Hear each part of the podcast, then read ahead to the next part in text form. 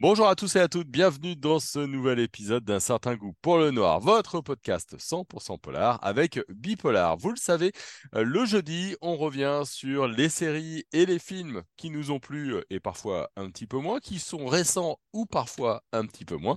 Et euh, on fait ça avec nos spécialistes, Katia Lanero Zamora et Jérémy Gallet. Et aujourd'hui, c'est Jérémy qui est avec moi. Bonjour Jérémy. Salut Jérôme. Et aujourd'hui, on va revisiter un des grands classiques du cinéma euh, français, mais alors côté euh, comédie, c'est évidemment Inspecteur. La Bavure, un film de Claude Zidi sorti le 3 décembre 1980, avec dans le rôle titre Coluche, mais aussi avec un gangster qui s'appelle Gérard Depardieu.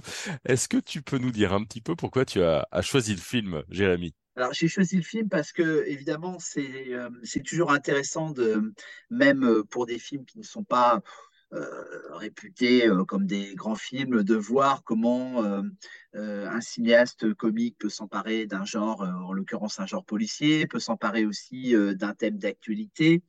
En l'occurrence le personnage de, enfin qui n'est pas un personnage, le, gangster Messrine qui va devenir Morzini, et comment tout cela va faire cohabiter des acteurs dont les univers sont très différents. Tu parlais de Gérard Depardieu à l'époque où Gérard Depardieu tourne le film, il est plutôt connu pour des films d'auteur et non pas des, films comiques grand public. Et la suite de sa carrière prouvera qu'il ne détestera pas de temps en temps faire des incursions dans un cinéma euh, à la fois comique et, populaire. Mmh. Alors, Inspecteur la bavure, est-ce que on l'a tous vu et revu, mais rappelle-nous un petit peu l'histoire. Le, scénario, ça parle de quoi, euh, cet Inspecteur la bavure?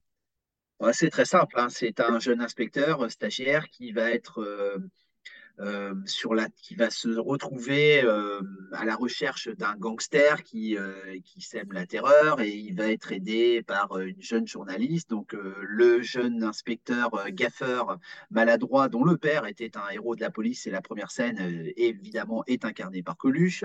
Gérard Depardieu joue le méchant qui est un vrai méchant mais un méchant d'opérette. Et Dominique Lavanant joue la journaliste plus futée que les deux autres, euh, qui va se retrouver otage du méchant Morzini. Hmm. Alors, quand même, casting 5 étoiles, hein. on est en 1980, euh, Coluche est une star, euh, Gérard Depardieu aussi, Dominique Lavanant est bien connu. Est-ce que tout ça, ça fonctionne bien encore aujourd'hui? Est-ce qu'ils jouent bien tous les trois ensemble et avec les autres hein, Parce qu'on on pourrait parler aussi des autres? Comment ça se passe? Alors, il, faut le voir, euh, c'est même pas au deuxième degré ni au troisième degré, je pense qu'il faut le voir au dixième degré. Euh, c'est toujours intéressant de voir Gérard Depardieu, euh, à l'époque, comme je le disais, catalogué comme acteur de cinéma d'auteur. N'oublions pas qu'avant Les Valseuses, il avait euh, tourné avec Marguerite Duras. On est aux antipodes du cinéma de Duras. C'est du cinéma euh, euh, populaire sans qu'il y ait la, moindre connotation dans, le terme que j'utilise.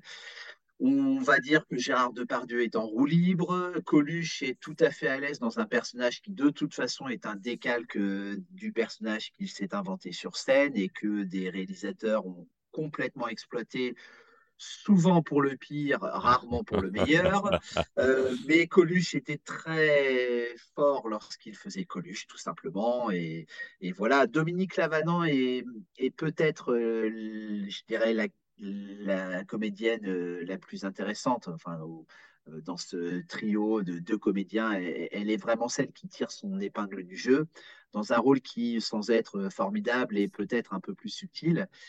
Et je me permets de dire que c'est quand même une comédienne, bon, on sait, qui est issue du Splendide. C'était aussi l'époque où elle, avait, euh, elle venait de tourner euh, de films qui ont bien marché, mais qui a été certainement euh, sous-estimée, sous-exploitée.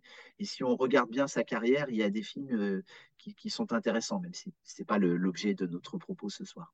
Mmh.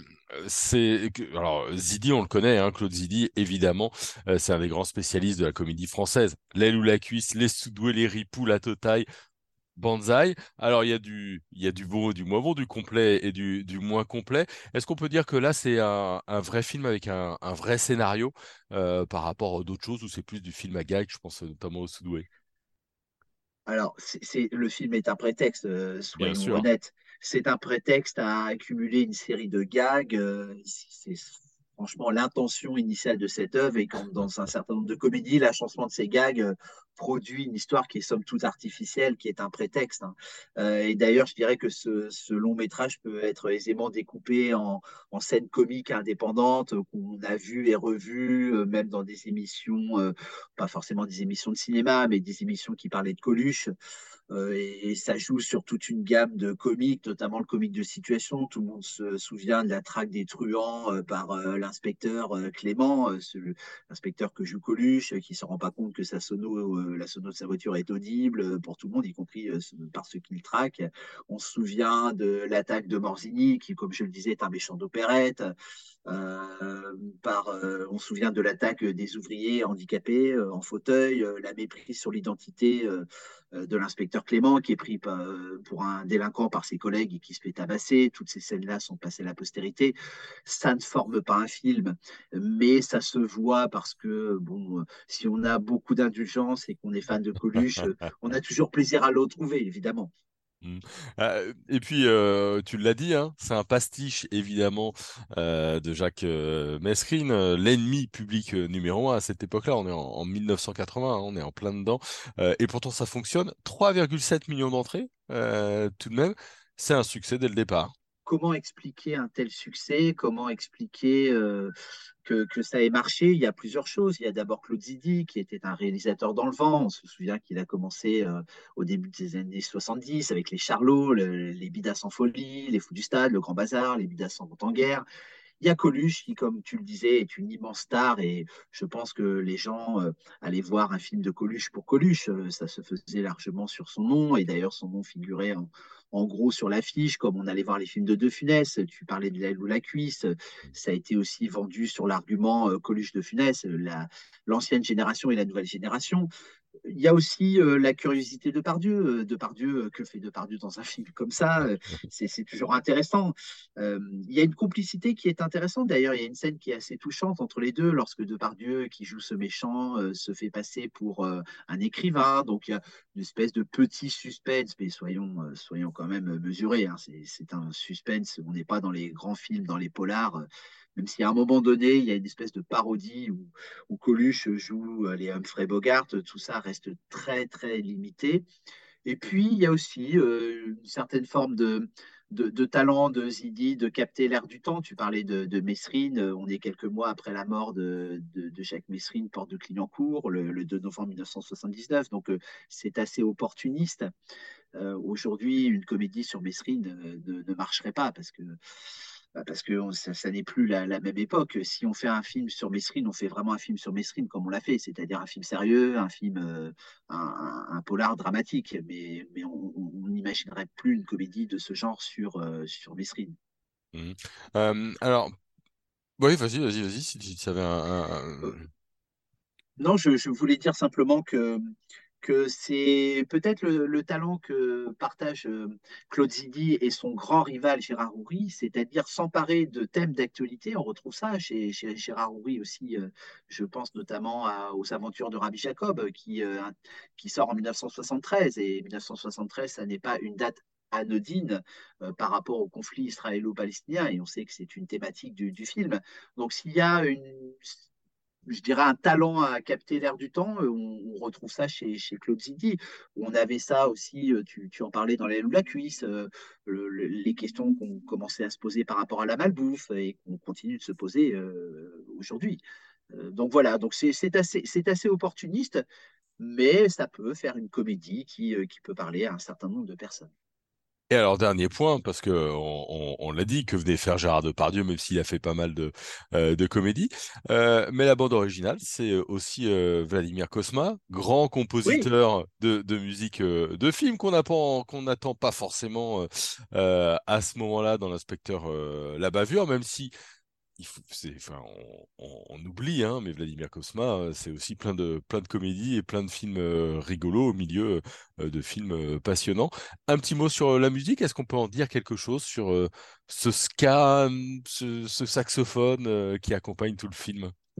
Exactement, et ce qu'on pourrait dire, c'est que le, talent de, de Zidi à l'air du temps, c'est aussi le talent de Cosma à capter l'air du temps musical. Et on est en 1980, on se souvient de Madness, on se souvient de, que c'était la grande mode du ska et que euh, finalement il a pris le train en marche. On pourrait l'appliquer à un certain nombre de, de bandes originales que, que Cosma a, a composées avec une capacité à se renouveler, une capacité à explorer tous les genres. Et là, c'est le ska, le thème musical euh, est assez entraînant.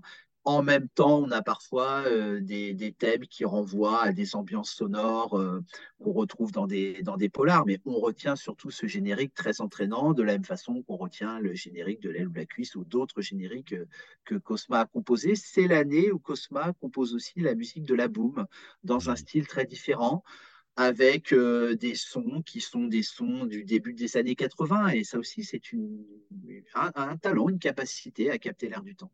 Hmm. Donc toi, inspecteur la bavure, on le revoit, aucun souci, c'est validé. C'est validé si on le prend au 15e degré. Bon voilà, pour une bonne soirée, vous avez compris. Pour retrouver Coluche et Gérard euh, Depardieu il y a quelques années maintenant, bientôt 40 ans, eh ben, euh, n'hésitez pas à aller voir, revoir Inspecteur la bavure. Et puis, bah, n'hésitez pas à écouter non plus nos anciennes émissions. Un certain coup pour le noir, c'est un peu plus de 200 émissions maintenant qui, qui vous attendent. Abonnez-vous, vous aurez la petite notification à chaque fois qu'on a un nouvel épisode. Merci Jérémy. Merci.